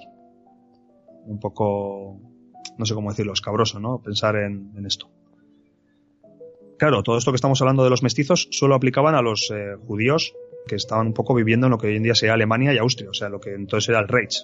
Todos los que eran de Polonia y todos estos, yo creo Ahí que no había miramientos. Ahí no se miraba nada. Si tú tenías una, ahí yo creo que pasaban una lista y igual tenías suerte que no entrabas porque no habían mirado bien tus abuelos, pero ahí no se miraba nada. O sea, si tú eras un judío de origen polaco y tenías un abuelo, seguramente pues no, no miraban esto y directamente pues ibas a, entrabas dentro del plan de exterminio. Estableció los órdenes de prioridad, de prioridad Heydrich, dijo que primero se iba a empezar por, por Alemania, eh, Austria y el protectorado de, Bohemia y Moravia, porque los líderes de la zona pues ya estaban quejándose que, claro, con los bombardeos aliados pues había un problema de vivienda y lo que querían era pues utilizar las viviendas de toda esta gente. Heydrich aseguró que los gobiernos de Francia, de, Rumanía y de Hungría, que eran pues, de Francia colaboracionista, ¿no? que eran un poco aliados, pues que iban a colaborar fielmente. Bueno, luego se vio que, fue necesario que Alemania invadiese estos países para poder actuar contra ellos. Y bueno, no vamos a entrar mucho en los detalles de lo que ocurrió, pero bueno, que aquí lo que estamos viendo es que Hedrick tenía un poco el plan ya establecido. Entonces, una vez que él terminó, tuvo como 30 minutos de, de ruegos y preguntas, que se diría. Y bueno, aquí es cuando empezó un poco una discusión, pues esto al final no dejaba de ser un, un, corral de gallos. Entonces, claro, aquí cada uno quería también demostrar que tenía poder y bueno, empezó una discusión entre cierta gente. Eh, por ejemplo, eh, Otto Hoffmann y Wilhelm Stuckart, que estos pues un poco representaban el Ministerio de Interior y Ministerio de Justicia respectivamente, pues un poco lo que decían es que señalaban los problemas de logística, las mm, dificultades administrativas para ver todo el tema, sabes, todo el trabajo que iba a implicar eh, analizar todos estos matrimonios. Y, bueno, Heydrich directamente dijo que... Sí, todo el papeleo que había que hacer, vaya. Eso es, es que aquí es cuando, cuando empiezas a ver cómo se está tratando este tema desde un problema burocrático. O sea, ya no era la discusión de, oye, que es mucha gente, no es, oye, ¿tú sabes todo el trabajo que es esto? O sea, era así, básicamente.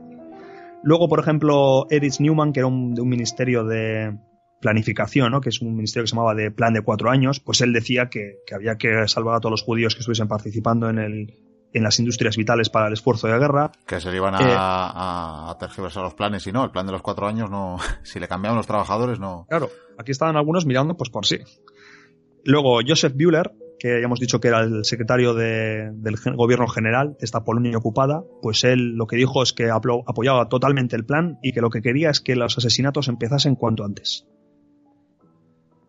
Al finalizar la reunión, pues los tíos se sirvieron coñac, unos se sentaron y estaban hablando, y bueno, según las memorias de Eichmann, estaban discutiendo cosas tan mundanas como diferentes formas de asesinar, de exterminar, de hacerlo más rápido. O sea, estaban hablando como si estuviese una discusión de bar, pero de estos temas el último comentario que hizo Eichmann de esta reunión es que Heydrich estaba muy contento con lo que había ocurrido y que de hecho estaba sorprendido porque no se esperaba el nivel de colaboración que encontró. Claro, que, había esperado más resistencia, más reticencias por parte del eh, funcionariado, de los mandatarios, y sin embargo, pues parece que colaboraban, ¿no? Sin eh, mucho miramiento. En efecto. Hay, una parte de, la intervención, esa larga intervención de, de Heydrich que me parece curiosa, además hace una, mención histórica que creo que, merece la pena eh, comentarla, ¿no? Porque ya has comentado, ya has dicho que el, bueno, el destino iba a ser eh, el este, llevar a todos los judíos de Europa al este y por tanto una de las cosas que planteaban, uno de los problemas era la movilidad, ¿no? El, eh, planteaban el que buena parte de los judíos, en, cierta manera, deberían estar destinados, pues casi casi a modo de, legionarios romanos en sus tiempos, a construir carreteras, a construir eh, las vías de comunicación, y máxime en una Europa en guerra, para llegar a, su destino.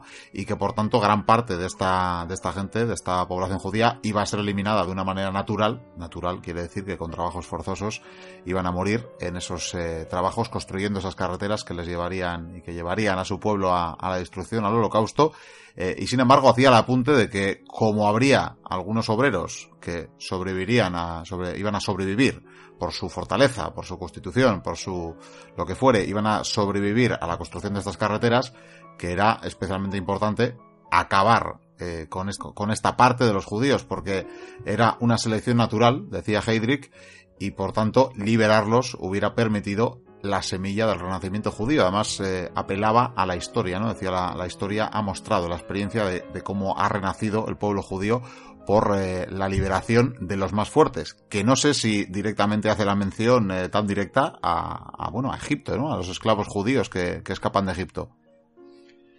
Sí, puede ser que, se refiera, porque estos, la verdad es que les gustaba un poco la historia, La interpretaban a su manera, pero, pero bueno, les gustaba. Sí, ahí tenemos el misticismo, de verdad, y, el esoterismo nazi, del que también hemos hablado en otros programas. Entonces, un poco por cerrar esta, esta conferencia, claro, ahora mismo igual nos han escuchado y decían, oye, pues tampoco parece tan, tan importante, ¿no? Solo duró 90 minutos y básicamente pues se habló de algo que ya estaba decidido. Sí, pero es que aquí esto supone el pistoletazo de salida. A partir de aquí es cuando ya se empezaron a desarrollar pues operaciones como la operación eh, Reinhardt, que precisamente tiene el nombre de Heydrich, porque todo hay que decirlo, Heydrich fue asesinado unos meses más tarde por partisanos eh, checoslovacos. Justicia poética o divina. Un poco pues en homenaje a, su trabajo, vaya homenaje, en homenaje a su trabajo, pues así se puso el nombre a la operación. Y esta operación lo que consistió fue en crear una serie de campos de exterminio que operaron un poquito tiempo, pero que sus nombres son imposibles de olvidar, como pueden ser eh, Treblinka, eh, Sobibor o Belzec, y entonces pues eran una operación en la que directamente se crearon una serie de campos de exterminio, que fueron seis en total, y la idea era ya con las técnicas que ya se habían ido aprendiendo, pues se empezó el exterminio industrial, que fue un proceso prácticamente industrial, de todo el pueblo judío y posteriormente del pueblo gitano también. A la vez, Auschwitz, que hasta entonces había sido un campo de concentración, pasó a ser un campo de exterminio. Se construyeron la, segunda fase, que era Birkenau, y ya se hicieron las famosas cámaras de gas y los hornos crematorios. De hecho, si se visita el campo, pues se va a ver que claramente que hay dos fases, de hecho están separadas una de otra. Y entonces, claro, el holocausto que parece que es algo que empezó desde el principio de la guerra, que sí que empezó realmente, pero lo que es el exterminio planificado y en masa de esta forma, pues empezó desde esta conferencia. ¿Y qué sirvió también? Competencia exclusiva de las SS. No vamos a profundizar en ellas porque, bueno, podemos estar hablando aquí horas de, de este infame cuerpo. Pero bueno, era un cuerpo en el que aquí no entraba cualquiera el que seguramente mostraba ciertos rasgos de humanidad, seguramente lo mandarían a una oficina a escribir eh, informes. No, valía para el trabajo. En su día estuve yo leyendo ciertas cosas ahí un poco cuando pues, leyendo sobre el tema, pues contaba que el verdadero terror en los campos de concentración fue cuando las SS reemplazaban a las SA, porque era un cuerpo donde todo estaba, por decirlo de alguna forma, casi hasta deshumanizado.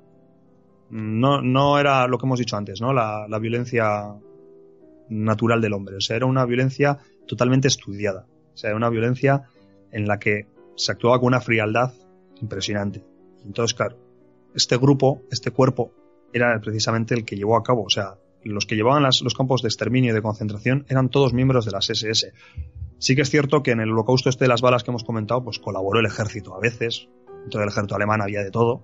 Había oficiales que eran nazis, había oficiales que eran antinazis y había oficiales que simplemente eran oficiales que estaban luchando. Entonces, ahí se encontró de todo. Pero es que las SS fueron quienes realmente hicieron todo esto.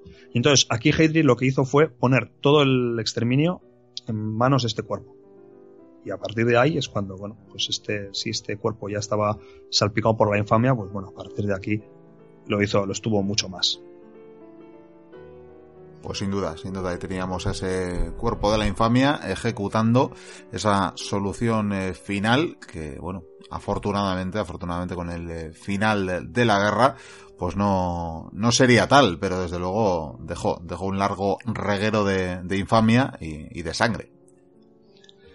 Sí, la verdad es que no, no vamos ahora mismo a entrar ya en detalles, ya hemos comentado un poco pues los principales campos de, exterminio que hubo, ¿no? Y bueno, pues todos sabemos cómo acabó, ¿no? Que encima el, fin de la guerra hizo que, sabiendo, es que es curioso, porque sabiendo que la, que la guerra estaba perdida, porque los, muchos de los altos jerarcas nazis ya sabían que habían perdido la guerra, pero siguieron poniendo todos sus esfuerzos en llevar este, este diabólico plan, pues a su, a su fin y muestra un poco, pues hasta qué punto el, esta idea racista, este exterminio, esta idea de erradicar el pueblo judío de Europa, pues se había metido en sus cabezas hasta el punto que ya la guerra estaba perdida, pero daba igual.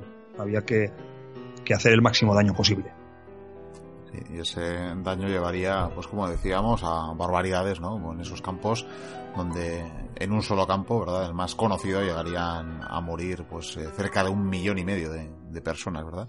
Datos mm. eh, terribles que nos deja esta esta reunión, no solo esta reunión, pero desde luego, pues decisiones como la de Hitler, eh, ejecutada tan eh, dócilmente, ¿verdad?, por este cuerpo funcionarial, por eh, todos estos dirigentes que no tuvieron problema en poner en marcha una maquinaria, pues, cuando menos diabólica. Diabólica y, y, muy bien engranada. Y bueno, hemos comentado antes, el personaje de Adolf Eichmann, que, bueno, hemos dicho que era, no era alguien que destacase demasiados. Y al final es que eh, muchos le consideran, igual decir mucho, el arquitecto del holocausto es demasiado, pero es que sin duda fue un personaje clave. Y aquí me gustaría recomendar a los mochuelos, bueno, el que quiera, porque también esto hay que querer verlo. Hay que tener estómago. Sí, es, es, una película que se llama La Solución Final. Eh, en inglés es Conspiracy, es un poco raro porque no, no, le pega mucho ese nombre. Es curioso, es una de las pocas veces que el, la traducción del título queda mejor que el título original. Yeah.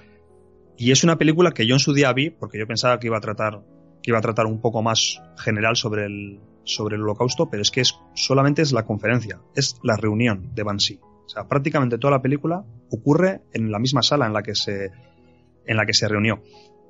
La verdad es que es una película británica mm, de serie B, bueno, serie B, se hizo para la televisión, la hizo la BBC, y bueno, a pesar de ello cuenta con... Bueno, tiene a Kenneth Branagh, ¿no? Por ejemplo, como, como Heydrich. Efect como Heydrich, y luego está Stanley Tucci hace de, de Iceman, y Colin Firth hace de, creo que de... No, no sé ahora mismo de quién, pero es curioso porque a él le toca hacer un poco el, los, el director de la película quiso sí, el doctor Wilhelm Stuckar no hace... sí creo que hace de él y le da un poco esa parte humana de que pone dudas pero se ve que yo creo que es un poco esa forma es esos funcionarios que protestan por los problemas que les dan y parece que tienen algo de remordimientos pero que no dicen ni mu o sea que está callado de hecho si la gente lo ve pues va a ver que a Colin Firth le suelen poner un plano picado desde abajo hacia arriba y se le muestra todo el rato pues un poco apesumbrado y en cambio, pues las actuaciones de Heydrich y de Tucci está muy bien, la verdad. Pero es una película que yo creo que, que merece la pena ver y que yo cuando la vi, ya te digo, no, no esperaba que iba a ser sobre la conferencia y la verdad es que asustó mucho, porque es que ves gente que está discutiendo, parece que es una reunión de una empresa en la que se están hablando de datos de producción, de cifras, de beneficios. Y con total frialdad, que... ciertamente, como si hablaran de producir, en fin, gomínolas, ¿no? Eh, creo sí, que hay otra película que esta, yo tampoco he tenido ocasión de ver, que además eh, también eh, se, se, ciña la duración de la propia reunión, ¿no? Una producción alemana en este caso, que se llamaría La Conferencia de Banshee, de anterior, la película del año 84, y parece que, que de, al igual que esta producción que, de la que hablas, de, de Conspiracy, pues tiene muy buena crítica. Sí, ambas, ambas tienen muy buena crítica y es que están basadas en, las, el acta este que hemos dicho que sobrevivió a la guerra. Entonces, eh, la documentación es muy buena y yo, yo recomiendo ver la otra, la que has dicho tú, sabía que existía, no la he visto, pero bueno, yo si alguien está interesado en el tema y, y quiere ver un poco lo que estamos hablando, pues merece la pena dedicarla. Se pasa muy rápido y ya te digo, es una película que parece más una obra de teatro, ¿eh? porque es que es todo el rato en la misma sala. Sí que hay alguna imagen de exterior y un poco más, pero poquito pues luego podemos incluso terminar quizás escuchando algún eh, fragmento de la película. Sí, ya, ya veremos si ponemos uno al final. Y bueno, Miquel, pues, ¿qué ocurrió con toda esta gente? Bueno, pues en general, la mayoría, muchos mu terminaron muriendo en combate de los que asistieron, otros luego fueron juzgados y muchos fueron exonerados por falta de pruebas.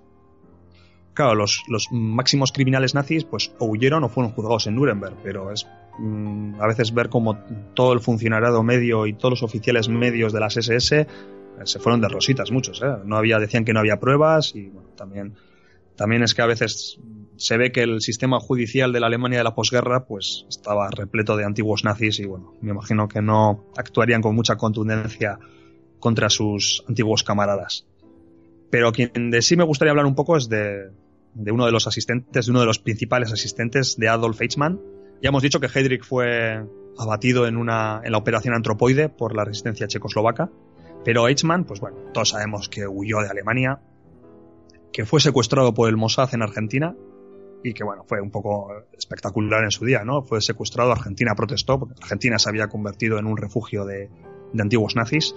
Y bueno, se hizo un juicio ahí un poco propagandístico en, en Jerusalén, en el que bueno, Eichmann fue acusado de, genocidio y de asociación con, crimi con organización criminal, bueno, finalmente fue ejecutado y ahorcado ¿no? en, en, la propia en Tel Aviv. Entonces, eh, ¿por qué quiero hablar de esto? Bueno, pues el juicio, los israelíes pues lo emitieron, se hizo público, entonces mucha gente se sorprendió ver a, a Eichmann, que en aquel momento pues ya empezaba a ser un hombre, no un, un gran anciano, pero sí que era un hombre que empezaba a acusar la edad, y era un hombre pues aparentemente débil, con gafas, calvo, ¿sabes? Ahí pequeñito, Y claro, él se defendía prácticamente todo el rato diciendo que él simplemente formaba parte de una estructura eh, militar, que era las SS, y que él cumplía órdenes. Sí, que no lo había hecho en ningún caso por, por placer, ¿no? Ni, ni, por motivación propia. Él simplemente eso, decía que a él le habían dado un trabajo y que él lo había hecho Entonces, claro, esto al final yo creo que un poco lo que se esperaba mucha gente ver, y sobre todo igual lo que esperaban las autoridades israelíes, era mostrar al mundo a un monstruo, al monstruo a una persona igual desequilibrada, pero claro, estaba una persona que, sin hacer gran ruido, lo único que estaba diciendo es que él había hecho lo que le habían ordenado. Y bueno, esto llevó a mucha gente a pensar, ¿no? Entre ellos a Hannah Arendt, que era una corresponsal de, New Yorker. Ella era alemana y judía. Y bueno, un periódico, este periódico norteamericano, estadounidense, el New Yorker, pues le había mandado allí como corresponsal para seguir el proceso y luego escribir en, en esa publicación. Y entonces esta mujer asistió a todas las sesiones, le dio un poco a la cabeza y terminó escribiendo un libro que se llama Eichmann en Jerusalén. Y aquí propuso un término que es un poco polémico, que es el de la banalidad del mal. Ella mostraba que a ella le había sorprendido ver a Eichmann, que lo hemos dicho, ¿no? Que no era una persona ni desequilibrada, ni que parecía un psicópata, ni nada, que era simplemente un tío que decía que estaba cumpliendo órdenes, ¿no? Entonces, eh, aquí presentaba ella el concepto de eh, gente que sin ser precisamente pues ni un asesino ni, ni, una persona que estuviese pues mal de la cabeza o que fuese un psicópata, pues cómo podía integrarse en una maquinaria perfecta y de matar y aceptar estas órdenes. Claro, esto es un concepto que hoy en día pues ha hecho mucho tiene polémica, ¿no? Hay gente que, pues, que sí que lo ha encontrado interesante y hay gente que dice que no, que si tú estás ahí es porque realmente lo quieres hacer. Y bueno, sin más, es una reflexión final. Hay estudios que se han hecho al hilo de esto que dan un poco la razón a, Hannah Arendt y hay otros que, bueno, que también dicen que no. Por dejarlo un poco, yo invito a los mochuelos que si están interesados en este tema de la banalidad del mal, pues que lo busquen un poco. Pues efectivamente, porque, en fin, él eh, decía, dijo, y así hizo, y quedó constatado que solo cumplía con su obligación, que era parte de esa estructura, como decías, y que tan solo cumplió su trabajo, y la propia periodista de la que hablabas, ¿no? Decía que, ciertamente no se le podía condenar, ella estaba de acuerdo con que fuera condenado, condenado a muerte, pero no por, no por ser un sanguinario asesino, sino por no haberse opuesto, ¿no? A quien organizaba o a quien ordenaba esos asesinatos masivos. Eso es, se me olvidó decir que Hannah Arendt en ningún momento defendió a Eichmann, ¿eh? O sea, dijo que sin, o sea, que todo le parecía reprobable, que ella era consciente de que él era culpable de todo lo que se le acusaba, pero ella simplemente pues analizaba un poco la psicología de, de los actos estos, ¿no? Que bueno, que ella se planteaba que igual sí que había gente que, lo hacía conscientemente, incluso que disfrutaba, y bueno, solamente hay que hacer un repaso de la gente que ha habido en las SS para ver que de estos, de estos últimos, de esta gente que era hasta sádica, pues los había a patadas, pero que luego también había gente que era nazi y que un día se decidía unir a este cuerpo porque daba prestigio y que una de dentro, pues que se había metido en esa espiral de, de fanatismo, esa espiral de, oye, estoy en una estructura militar, tengo que hacer lo que me dicen, y que no se cuestionaba nada. Entonces no se cuestionaba nada y claro, con gente que no se cuestiona nada y con gente que disfruta de ello, pues es cuando puedes llevar hasta el fin. Siempre polémica en todo caso la participación, eh, no solo ya de la gente que está en las estructuras eh, gubernamentales de la Alemania nazi, sino la de todo el eh, pueblo que vio cómo se estaban desarrollando esos acontecimientos, cómo se estaba pues, acabando prácticamente con eh, buena parte, con cientos de miles de personas a su alrededor y pues por eh, una u otra razón permanecían impasibles, ¿no? Hasta qué punto realmente eran eh, parte o no, hasta qué punto eran cómplices de lo que estaba sucediendo en Alemania, de lo que estaba sucediendo ya en media Europa con esa conquista y ese avance nazi, pues difícil evaluarlo, pero probablemente también ha tenido mucho efecto y mucho que ver en cómo se ha vivido posteriormente y en tiempos más modernos ya el nazismo y la memoria del nazismo en eh, la Alemania actual, desde luego, bueno, siempre ha sido bastante más restrictiva, ¿verdad?, a la hora de, permitir cualquier atisbo de, bueno, de sublevación de, de ese antiguo régimen que tan, tan, tanto calvario, ¿no?, eh, trajo a, a, la Europa de ese, de esa primera mitad de siglo. Una vez me gustó ver, como decía uno, un régimen que no había conseguido nada, simplemente hasta la propia destrucción de, de su propio pueblo, porque también luego los alemanes las terminarían pasando muy mal. Pues sí, desde luego, ese raids que iba a durar mil años, ¿verdad? No, apenas, apenas duró unos pocos. Me, esto que dices de Alemania restrictiva me, recuerda una pequeña anécdota que, leí un día en un periódico se hizo por primera vez, se autorizó, porque allí todo el tema del nazismo está muy mirado con lupa. De hecho, salvo en museos, es muy, está prohibido exhibir eh, simbología nazi. A eso, a eso me refería, ¿eh? me estaba refiriendo a eso exactamente, y no a otra cosa, por si acaso no se ha entendido. No, no, es, que es curioso. Por ejemplo, cuando se, se, estrenó la película de Malitos Bastardos, hubo que hacer un póster especial para Alemania, simplemente, porque el que en el que se hacía para el resto de, países, pues tenía una esvástica. Un pequeño detalle, pero es que para Alemania hubo que hacer uno especial porque eso no podía salir por ley. Entonces, el, Ministerio de, no sé si fue el de Cultura o el Interior, pues autorizó en Berlín una exposición un poco diferente sobre Hitler. Y yo le estuve leyendo en el periódico la noticia y claro, había causado mucha polémica, ¿no? Porque había gente que decía que eso todavía no se podía hacer. Y los periodistas le preguntaron al, director de la, de la exposición, eh, ¿no tienes miedo que esta exposición se convierta en un lugar de peregrinaje para gente de ideología neonazi? Y el director contestó, no, en absoluto, no estoy preocupado. Ese tipo de gente no va a museos. Eh, sí, efectivamente. Algo muy reciente además y que, que, fue una gran respuesta, una gran respuesta que, bueno, es símbolo de, en todo caso, de cómo se ha podido superar, de cómo se ha querido creo que obligatoriamente, ¿verdad?, para poder considerarse seres humanos del siglo XXI, el eh, renunciar eh, sin ambajes, ¿verdad?, a, un pasado semejante. Y no sé si quieres añadir algo más, Pello, pero habría que ir eh, llevando al final este monográfico, que, bueno, nos ha llevado una época, desde luego, oscura. No solemos abordar el, siglo XX en la biblioteca perdida, sí lo habíamos hecho con varios pasajes de la Segunda Guerra Mundial, con algunas de las batallas, pero a veces cuando se circunscribe al ámbito, al ámbito militar, a las batallas, a los enfrentamientos entre aviones, entre tanques, entre barcos, pues parece que que, todo es eh, menos doloroso, desde luego no llega a los niveles eh, del horror a los que se llegaban en esos campos de concentración en primer lugar y esos campos de exterminio de los que hablábamos eh, después. Precisamente hablábamos a lo largo de este monográfico de cómo el pueblo alemán, esa raza aria y demás, se sentía el pueblo elegido y triste es ver, ¿verdad?, como décadas después y buena parte de, las víctimas de este holocausto fundarían un Estado que a su vez a día de hoy se siente el pueblo elegido y lo, bueno, llegan a convertirlo en argumento, ¿verdad?, para someter y también eh, cometer eh, un exterminio contra otro pueblo como es el palestino, ¿verdad? Ya vemos que, por tanto, la historia se repite y de diversas maneras y con eh, lamentablemente mismas consecuencias para muchísima gente, ¿verdad? Una pena no haber aprendido ciertas lecciones, Pello. Sí, a mí me gustaría cerrar el tema con, bueno, lo que has dicho de sobre lo que ocurre en Palestina, pues bueno, no deja de ser cierto y la verdad es que estaría bien que, que intentasen verlo desde la otra perspectiva. Es, difícil, es difícil también argumentar porque es un problema, o sea, es un conflicto muy enraizado que, bueno, que también tiene difícil solución, pero bueno, estaría bien que hiciesen un poco de repaso a lo que, a lo que ellos les pasó y ver que algunas cosillas se podría decir que están haciéndolas muy parecido. Eh, como reflexión final, pues me gustaría decir que, que todo lo que hemos hablado hoy a veces parece que, es muy manido, que se habla demasiado de ello, pero es que a veces considero que todas las veces que se digan son pocas.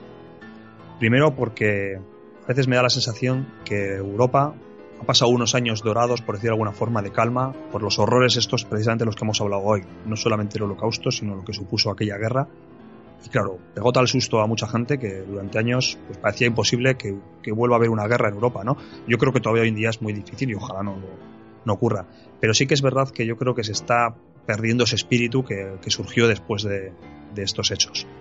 Eh, hoy en día podemos ver que en muchos países europeos, y no en, a veces en, solamente en los países de igual del este, los ex repúblicas soviéticas, no, no, en países como, como Austria, como en Francia, como Bélgica y Holanda, pues que posiciones extremistas pues van tomando fuerza, ¿no? O Grecia, la cuna de Europa.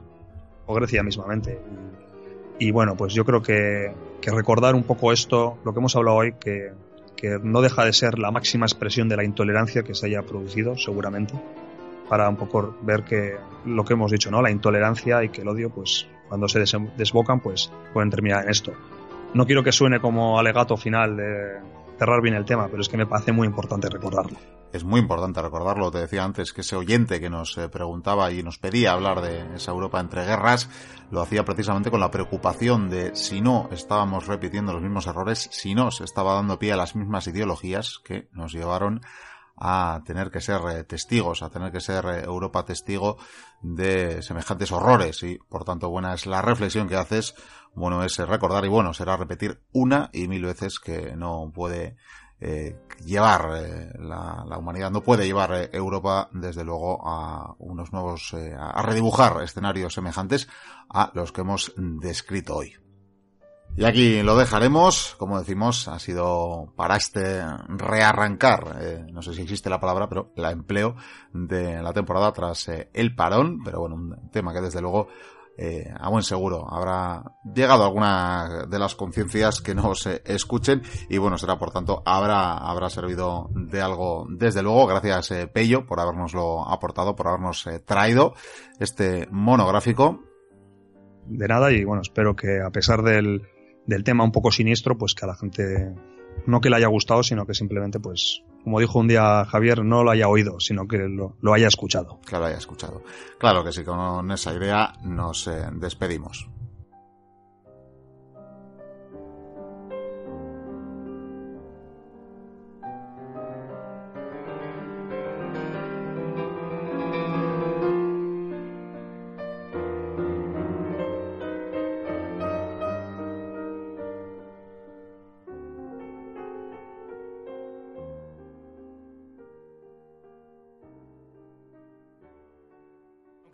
Niños en un campamento, les pido que se presenten siguiendo el orden en que están para quienes no les conozcan.